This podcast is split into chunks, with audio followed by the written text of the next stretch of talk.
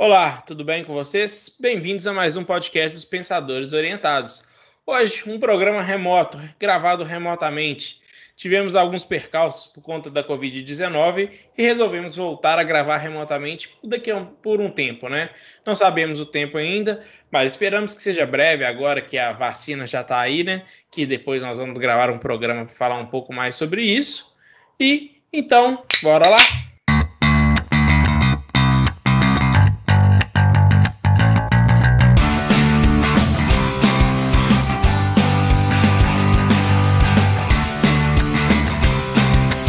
Programa de hoje, nós vamos comentar um pouquinho mais sobre a posse de Joe Biden, que aconteceu no dia 20 de janeiro de 2021. Joe Biden, que é o 46º presidente dos Estados Unidos, que tivemos vários rebuliços, né, na, na sua antes da sua posse. Agora ele já realmente tomou posse. O presidente anterior, Donald Trump, 45º presidente dos Estados Unidos, entra para uma lista de seletos presidentes que não foram reeleitos, né? Que não que não voltaram no cargo. E a gente vai debater um pouquinho mais sobre o que, que é essa eleição, o que, que essa posse de Joe Biden vai agariar por um mundo, né? Porque, querendo ou não, o, os Estados Unidos é uma das é a principal potência mundial hoje. China tá lá querendo bater lá, chegar a tomar o lugar dos Estados Unidos, mas tá indo com calma. e aí, gente, tudo bem, André? Tudo bem, Gustavo? Beleza. Tudo tranquilo. Pois é, é, é, você falou aí sobre as potências, hoje são as duas principais potências, né, Estados Unidos e China, e os Estados Unidos ainda é a principal potência mundial, então a, essa mudança nos Estados Unidos, a gente falar um pouquinho o que, que pode mudar e o que, que não muda. Eu acho que, geralmente, falando em linhas gerais, é, principalmente em questão de política externa, é, não muda tanto na troca de presidência nos Estados Unidos. Mas depois da saída de Obama, a entrada de Trump foi uma mudança é, interessante. E agora, de novo, vamos ver aí o que, que a gente pode falar um pouquinho do Biden, porque é um, uma mudança de percurso maior do que o normal, de discurso, de práticas, volta ao multilateralismo. É, Trump tinha um problema com é, é, ciência, o, discurso do Biden é outro, e quando eu falo de ciência, não é só ciência voltada para coronavírus nem nada, mas também é, questões climáticas e, e, tudo mais. E não só isso, é, falando também sobre discursos, a gente tem uma figura muito importante, na minha opinião, agora, que é a Kamala Harris, que eu acho que vai ser uma vice-presidente que vai ter um destaque muito maior do que outros vice-presidentes pela história, incluindo o próprio Joe Biden, que foi vice-presidente do Barack Obama. Por tudo que a Kamala Harris representa para os eleitores dela, e não só pela representatividade dela para os eleitores, mas como também pela contraposição de visão que a Kamala Harris representa né, frente à figura do Donald Trump. André, eu acho que foi uma excelente introdução. Excelente introdução. Eu acho que a gente vai ter aí um 46º presidente dos Estados Unidos mais democrático, mais moderado, vai dar protagonismo para essa mulher que tende a ser a sua sucessora, né? Não sei se vocês viram, é, Joe Biden disse que não vai tentar a reeleição em função da, da, da idade avançada, né? Mas vamos lá. Tomando aí o assunto, pegando o bonde, Biden, presidente dos Estados Unidos. Bom para o Brasil, ruim para Jair Bolsonaro, não é, senhores? A gente tem essa constatação aí. Vamos dar uma retomada aí, vamos voltar um pouquinho no histórico, só dar uma análise rápida aí do Trump, né? Trump foi, eu acho que, um tropeço, né, da democracia americana nos últimos quatro anos, né? Foi aí o produto de, como é que a gente pode dizer, o produto de um conjunto de forças, né, que foram desencadeadas pela crise econômica nos Estados Unidos, né? E esse populista chamado Donald Trump, é, foi um vendedor de sonhos para uma massa populacional nos Estados Unidos é, que estava insatisfeita com a questão econômica e que tinha lá no fundo uma visão meio extremista de, de interação social, né? É, o, que, o que de uma certa forma inviabilizou a, a, inviabilizou a reeleição de Trump, como você me falou aí, André, é, acho que foi o Ricardo, né, que comentou, um dos poucos que não teve a oportunidade de ser reconduzido pela sociedade americana, né? Ele foi inviabilizado exatamente pela sua carga xenófoba, né, senhores? É, é, apoiando grupos supremacistas, né, é, se apoiando muito em mentiras, e chegou uma hora que a sociedade americana é, entrou em estafa, não é? E acabou não concedendo a ele aí o, o mais um segundo mandato, né? Então, em termos de política externa aí para Bolsonaro, voltando agora para o Brasil, né? Vamos analisar a partir do nosso ponto de vista, é um cavalo de pau, né? Porque Donald Trump era um sustentáculo discursivo é, para Jair Bolsonaro né, ele encontrava aí uma, uma caixa de ressonância né, naquilo que Trump fazia nos Estados Unidos. Trump caiu. E agora ele vai falar para quem? A gente sabe que tem outros líderes populistas de extrema direita aí governando alguns outros países, mas a gente sabe que um líder dessa natureza, conduzindo a maior nação econômica e militar do planeta, né, ganha uma ressonância até um pouco maior, né? Mas eu acho que Joe Biden ele vai, ele, ele, ele nos deu um indicativo de como talvez vai ser a sua maneira de conduzir é, as relações diplomáticas com países que conduzem as suas democracias internas de uma maneira que ele não concorda, haja vista Jair Bolsonaro. É, eu não sei se vocês vão se lembrar, mas no, um dos debates que o Biden participou, ele fez uma espécie de ameaça ao Brasil e ao seu líder, né? Ele, entre aspas, né? Tomei até nota aqui. Ele diz, né? Aqui estão 20 bilhões de dólares. Parem de desmatar.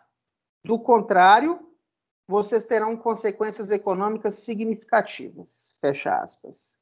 No dia seguinte, ou no mais tardar dois dias depois, Jair Bolsonaro chamou a, a, a citação, né, a menção do Biden ao Brasil como desastrosa, lamentável e gratuita.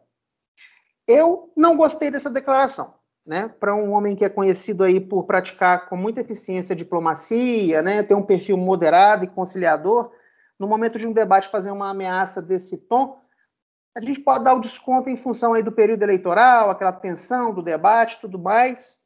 Mas eu espero sinceramente que o Joe Biden não pratique esse tipo de relação com o Brasil, né? Que a gente já tem um histórico aí de relação comercial e, e, e de cooperação bem longo, né?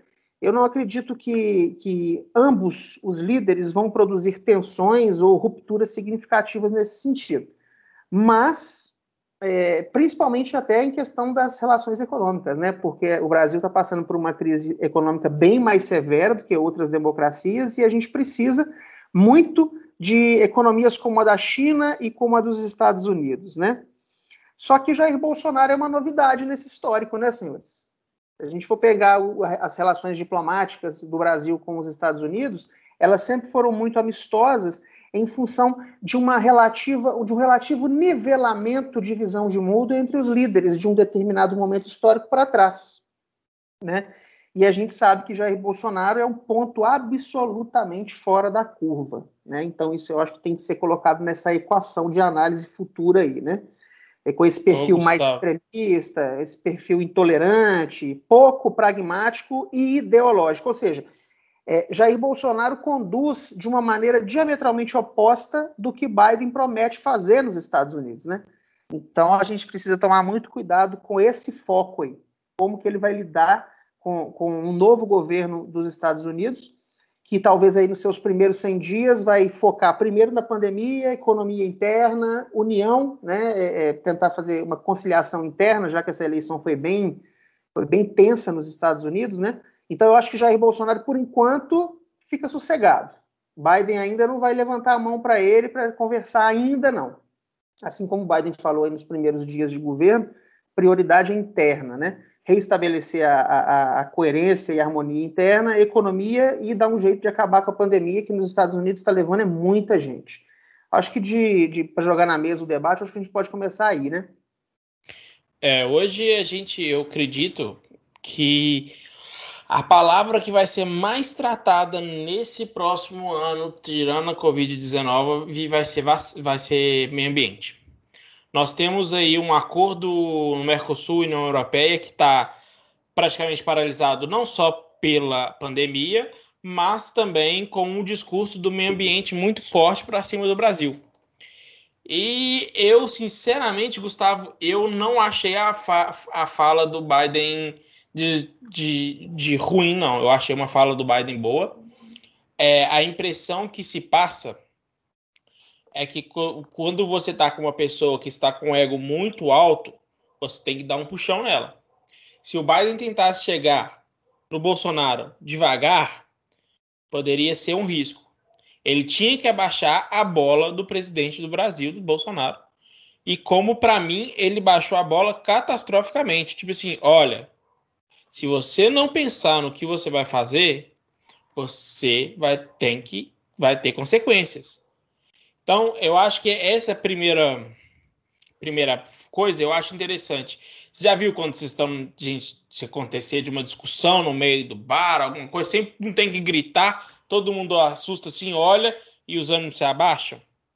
O, o Bolsonaro estava falando de, de fraude em eleição, estava falando que tinha poderia vir fraude na eleição do Biden, se o Biden ele já comprava um discurso do Trump antes a eleição do Biden, antes mesmo do dia da eleição, durante os debates. Então, eu acho que o Biden fez aquilo ali justamente para falar assim: olha, presta atenção quem está lidando.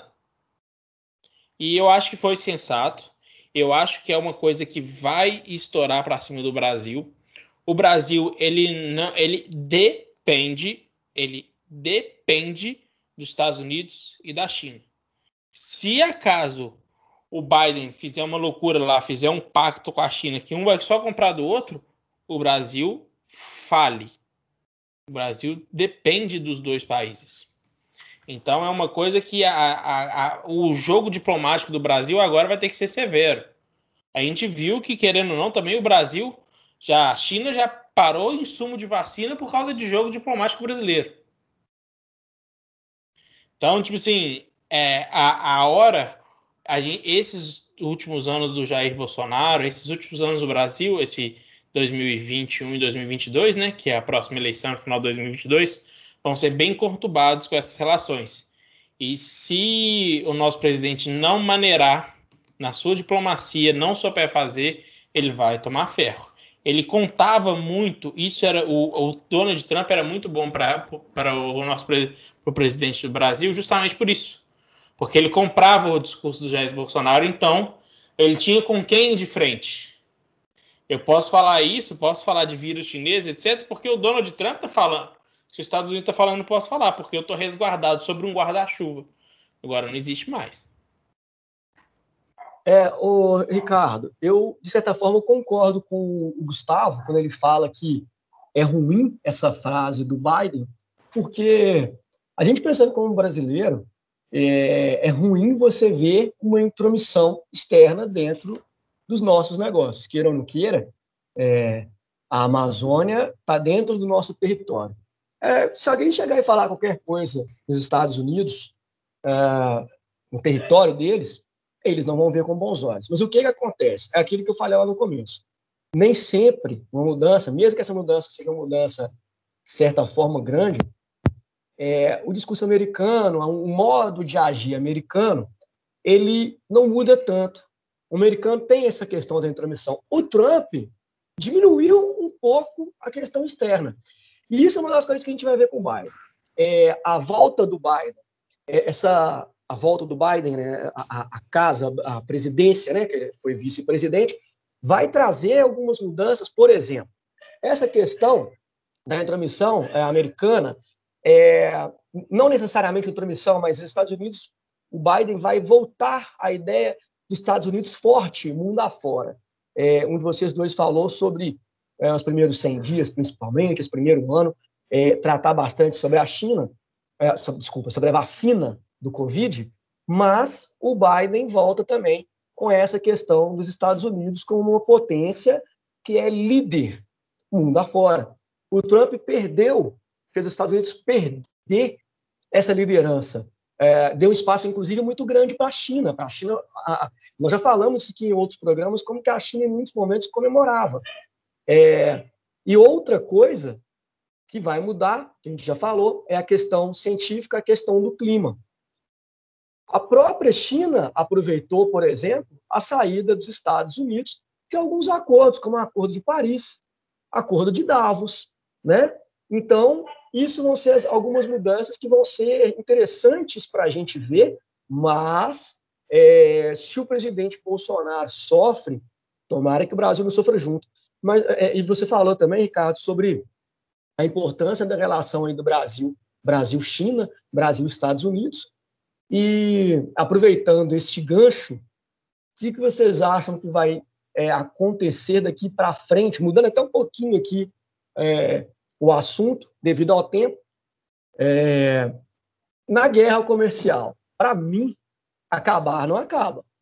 O Biden vai aproveitar é, o bondinho que o Trump colocou, ele vai, obviamente, vai abaixar o tom. O Trump vinha falando com a China num tom muito alto, num tom muito forte, latindo, nem sempre que cão que ladra morde, né? E ele vinha vociferando o Biden vai, com certeza, reduzir esse tom. É, essa redução de tom não quer dizer uma saída desta famosa guerra comercial. China e Estados Unidos, desde a época de Mao Tse-tung, é, depois Deng Xiaoping, líderes da China, a China sempre teve relacionamentos que foram estreitando com os Estados Unidos e vice-versa, né? É, momentos de tensão, momentos de aproximação. Tivemos agora um novo momento de tensão. Eu acredito que vamos passar agora por um momento de aproximação, né? mas que em alguns momentos, fora o comercial, por exemplo, em questões diplomáticas, em questões de disputa de liderança, o Biden vai pisar um pouquinho no calo da China. O que vocês acham sobre isso aí? André, eu acho que você arrematou bem aí.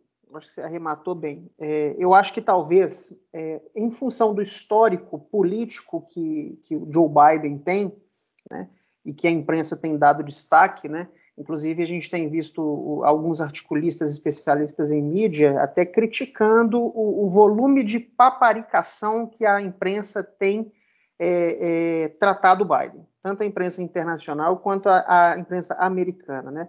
tem colocado sobre ele uma expectativa muito grande, né? O que talvez aí a longo prazo pode até nos dar alguns problemas aí em termos de cobertura de mídia, né? Porque quando a chapa é muito branca, né? A, gente sabe o tipo de notícia que sai. Mas eu acho que talvez, André, respondendo assim, especulando um pouco uma resposta para a sua pergunta, é, eu acho que talvez a palavra guerra, guerra comercial, é, nesse momento, nesses tempos de Biden no governo americano, talvez ela perca aí a sua, a, a sua coerência conceitual para o mundo que vem por aí. Né? É, eu acho que a gente falar de guerra comercial enquanto a gente tinha é, de, é, Donald Trump na presidência dos Estados Unidos em relação à China, eu acho que é relativamente coerente. Mas em função desse histórico mais moderado, mais do diálogo, mais da, da, da, da geração de, de, de, algum tipo de consenso que vem de um histórico político de Biden, talvez a palavra guerra não entre mais aí, não seja mais coerente. Eu entendo que talvez a gente.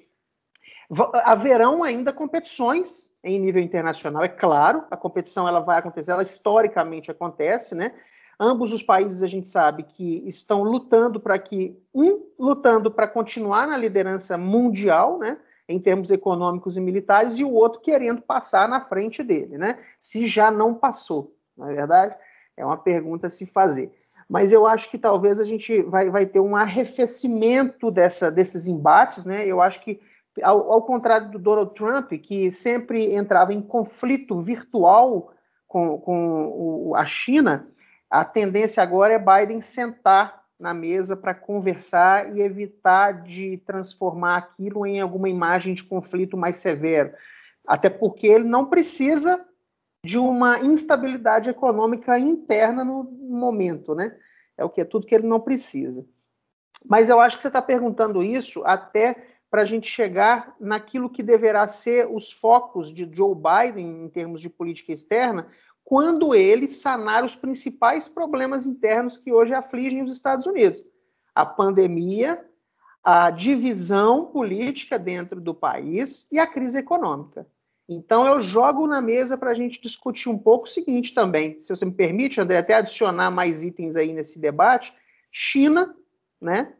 Não existe dúvida nenhuma de que a China vai ser uma pauta relevante para o Biden depois que ele resolver essas questões internas. Inclusive, recentemente, num seminário online do SEBRE, não sei se vocês acompanharam, Rubens Recupero, né, que embaixador aí do Brasil em Washington durante muitos anos, né, ele, ele fala que, inclusive, o, o, a China será certamente, ele usa essa palavra, a China será certamente a prioridade americana, né, e o problema não vai ser só comercial, né, vai ter muita coisa relacionada à disputa tecnológica, e isso envolve a questão do 5G, né, que a gente está tendo já problemas até no Brasil. O Brasil está entrando nessa, nessa dança aí de, de, de, privilégios, né? De quem que vai ou, ou, nega a tecnologia chinesa ou escuta os Estados Unidos, enfim.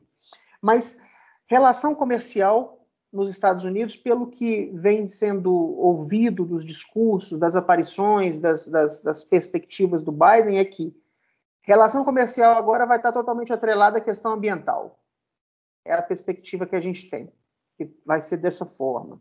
Né? A gente já vai ter uma retomada da ideia multilateral nos Estados Unidos, o André falou disso minutos atrás, né? Enquanto a gente tinha Donald Trump focando no nacionalismo, acordos bilaterais, Biden já é um multilateralista, né? ou como o nosso ministro de Relações Exteriores, o Ernesto Araújo, Ernesto Araújo gosta de chamar, né? o, o globalismo esquerdista, né? que assombra o planeta, né? Esse discurso agora começa a se desfazer feito paçoca. E quando a gente tem Gustavo. Aí... é triste. Vamos falar de Ernesto Araújo, não vai que ele aparece. Vai que ele aparece. Então, é, até, a gente tem que ver o Biden você... nessa questão multilateral. E eu acho que é isso que vai focar agora todas as relações e principalmente a relação diplomática de Biden a nível internacional aí, André. Se você me permite colocar isso aí.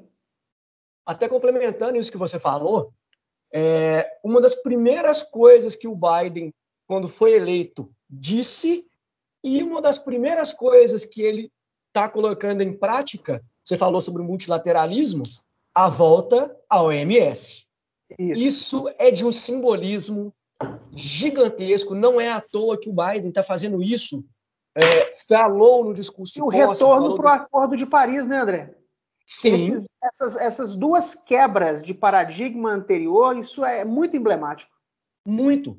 Tanto que ele está fazendo no começo, né? É o retorno dos Estados Unidos no caminho do multilateralismo, o retorno dos Estados Unidos no caminho de colocar, inclusive, os Estados Unidos, é, retomar os Estados Unidos como um país de liderança. Porque quando Trump sai é, é, da OMS, sai por muitas vezes, não só pelo negacionismo científico, mas também pelo negacionismo científico, a gente sabe disso.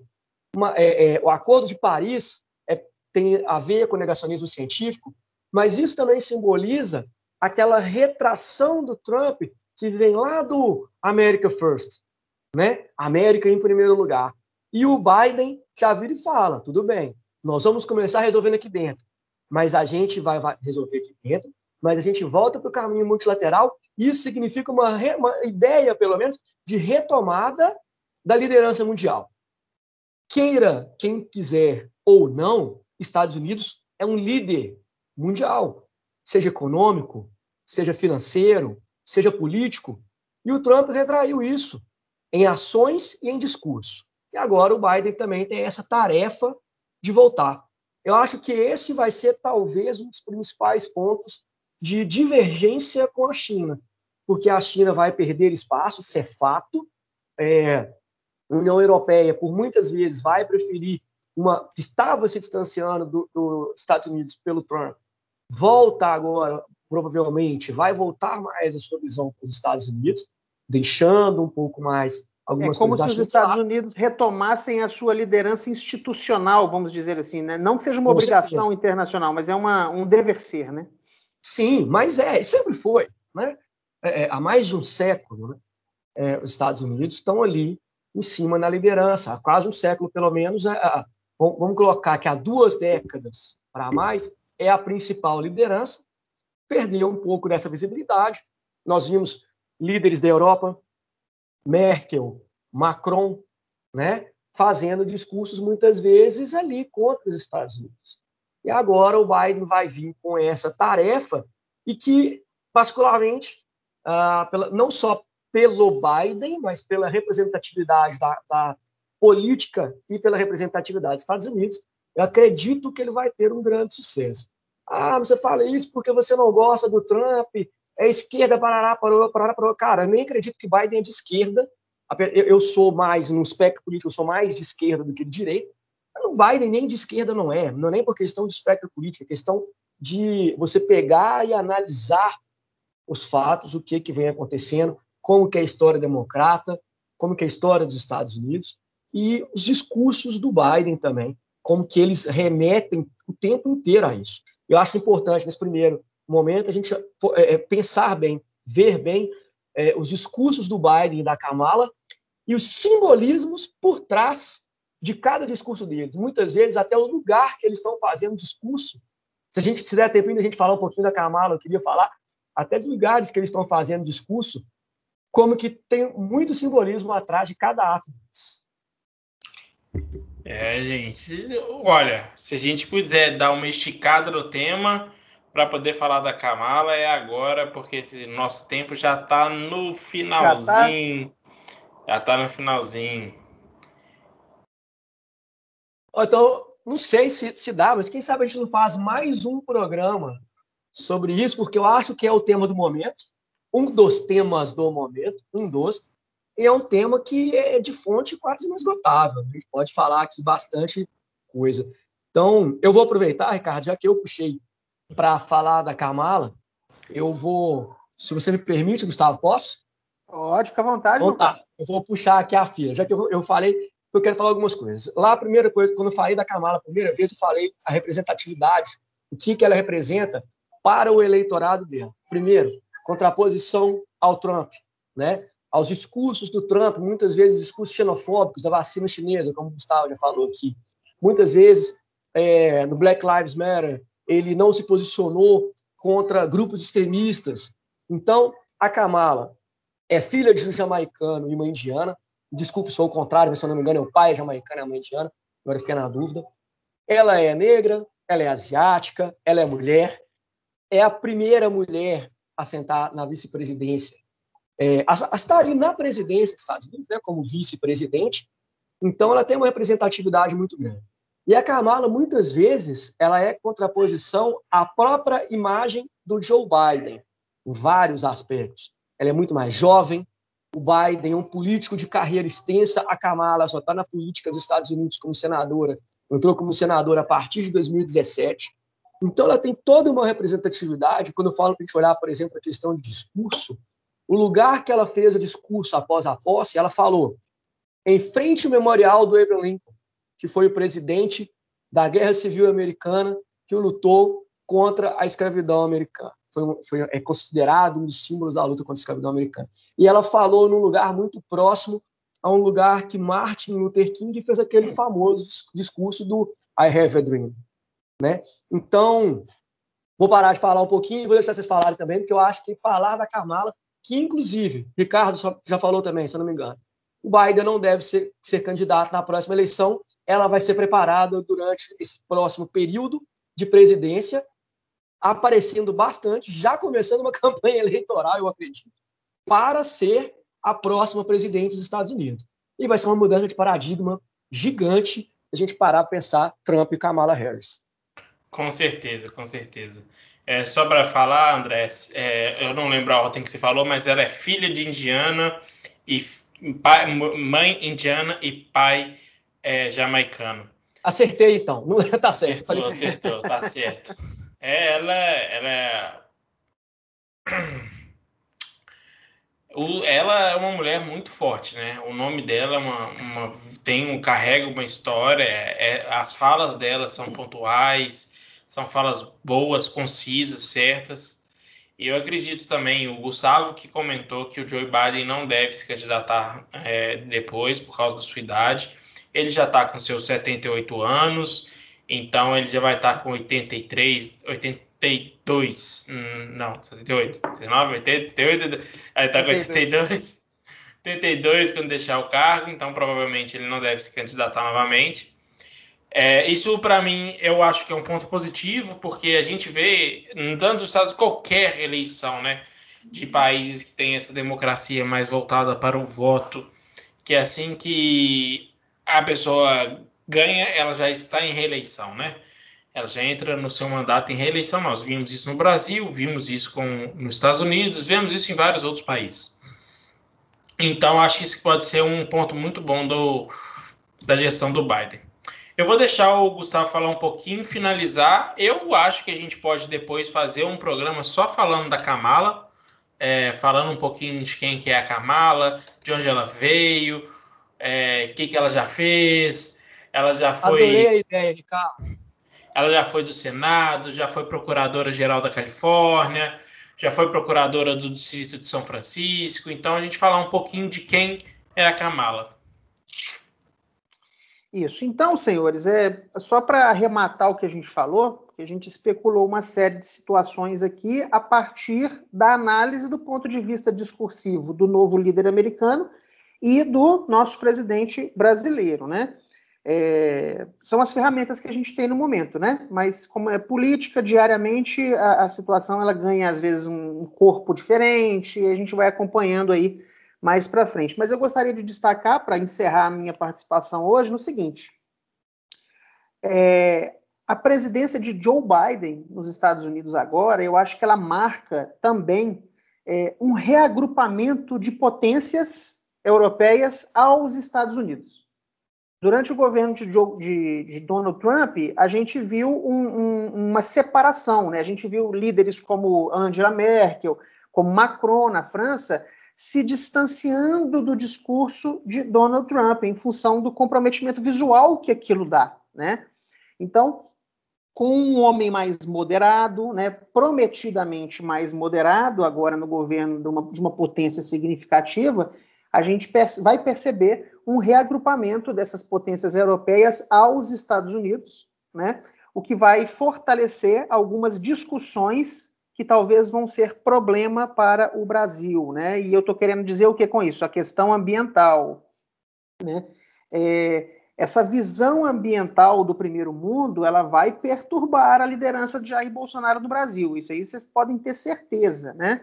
É, a gente sabe que esse discurso ambiental ele é relativamente hipócrita, né? E eu estou falando de Macron nesse sentido. Nós sabemos que o discurso dele é hipócrita, em relação a questões ambientais. A gente pode discutir isso talvez no outro programa, não vou entrar em detalhes aqui para não delongar, né? mas ele usou muito o Jair Bolsonaro, as suas não medidas ambientais no Brasil, para poder vender uma imagem interna na França. Mas, enfim, encerro nesse ponto. Né? E tudo isso vai estar é, tá muito atrelado a questões econômicas, porque a pandemia ainda não acabou, e o efeito econômico integral dela ainda não chegou em nenhuma economia, seja ela de primeiro mundo ou em países em desenvolvimento, né? É, mas eu acho que isso, é, é, esse reagrupamento de lideranças vai começar a desfazer o discurso de líderes explosivos, de líderes que são exacerbados, de líderes que não são pragmáticos, né? Esse discurso mais ideológico, mais pirracento, tende agora a se desfazer, né? E eu acredito que, mesmo a gente sabendo que Jair Bolsonaro tem seus métodos, né? Ele sabe o que falar na hora de falar, apesar de que parece que ele é, nos parece muitas vezes uma criança birrenta, mas existe método. 30 anos de Congresso Nacional não passariam ileso é, é, no método que ele assume como presidente da República. Mas eu acho que no Brasil, o que a gente tem visto hoje? Uma readequação discursiva por parte de Jair Bolsonaro em função de pressões institucionais. Eu já falei com vocês várias vezes, eu acho que a gente já até é, colocou isso nos nossos podcasts, né? Hoje, em função do cenário atual, eu sou totalmente contra um processo de impedimento de Jair Bolsonaro, porque eu entendo que o custo social e político atualmente ele é muito mais alto do que a remoção desse cidadão da cadeira presidencial. Então, essa é a minha análise atual. E eu me sustento nessa análise a partir dessas, dessas declarações que ele faz e as instituições nacionais os, o constrangem. Não sei se vocês já repararam, quando ele vai para o cercadinho e faz declarações polêmicas, é, insultando instituições e aquela coisa toda, e que gera aquelas manchetes de entre aspas, que está bem cansativa, inclusive, né? Que a gente só vê nas redes sociais abre aspas, uma frase, fecha aspas, fala Jair Bolsonaro, diz Jair Bolsonaro, menciona Jair Bolsonaro, provoca Jair Bolsonaro, isso já está cansativo. Mas aqui dentro, a gente ainda está conseguindo perceber que o constrangimento institucional coloca ele no eixo, pelo menos por algum tempo. E agora eu acho que a presidência de Joe Biden nos Estados Unidos se torna mais uma instituição com capacidade de constranger líderes, líderes que são muito birrentos, que são muito escandalosos, como Jair Bolsonaro. Então, talvez nesse momento a gente vai ver um arrefecimento do discurso, né, em função de um pragmatismo, mesmo que seja de momento. Eu acho que por hoje é isso que a gente tem para contribuir. Ô, Gustavo, aproveitando, só para poder falar isso aí, você tocou num ponto que eu queria ter falado aqui, devido ao tempo, não vou delongar, é, mas você falou sobre a questão da, como que as instituições acabam segurando Bolsonaro. E isso aconteceu muito com o Trump, né? E mais uma coisa que vai ser uma grande mudança nos Estados Unidos, Joe Biden tem maioria nas duas casas do Congresso. Joe Biden terá, vai, teve agora com a eleição, teve a eleição do Senado, é, passa a ter maioria nas duas casas do Congresso. P posso Trump... colocar um detalhezinho rápido, André? Sim, senhor. No Senado está meio a meio com o voto de Minerva na mão de quem? Kamala Harris. Kamala Harris. É, então o Trump tinha é, esse freio, até porque muita gente do próprio Partido Republicano muitas vezes uh, ia contra o Trump, ele tinha gente contra ele dentro do próprio partido. Joe Biden terá, entre aspas, entre aspas, caminho livre. Será muito mais fácil, terá uma não é carta branca, né? Mas é uma não, certa não é carta branca mas vai ser uma governabilidade muito mais é, calma por ter, na, dentro das duas casas do Congresso, é, vai ter ali apoiadores, gente que vai estar do lado dele, e isso vai facilitar um pouco também a governabilidade, a governança de Joe Biden. A priori é isso, concordo. Então, é isso. Encerraram. Isso eu achava importantíssimo a gente falar nesse programa. Não ia dar tempo, mas, gente, muito obrigado. É isso aí, gente. Eu, discordo um pouco da opinião do Gustavo em relação à, à saída do Jair Bolsonaro. Acredito que ele tem que sair, não aguento mais. Porém, todavia, entretanto, se ele mudar o discurso daqui para frente, aproveitando que ele vai ter outro outro ele, ele não tem mais o cabresteiro que ele tinha em frente ao Donald Trump, ainda mais esse discurso para mim anti-ciência, porque é, ele pode estar com a economia voando, qualquer um político que tiver com a economia voando, para mim, usou o discurso anti-ciência, tem que ir embora. Eu não sou a favor de pessoas que são anti-ciência, desculpa os terraplanistas, desculpa os anti-vacina, mas vai todo mundo. E, então é isso aí, gente. Muito obrigado por ter escutado esse podcast até agora. E nos vemos no próximo. Vamos todo mundo tomar vacina. Valeu!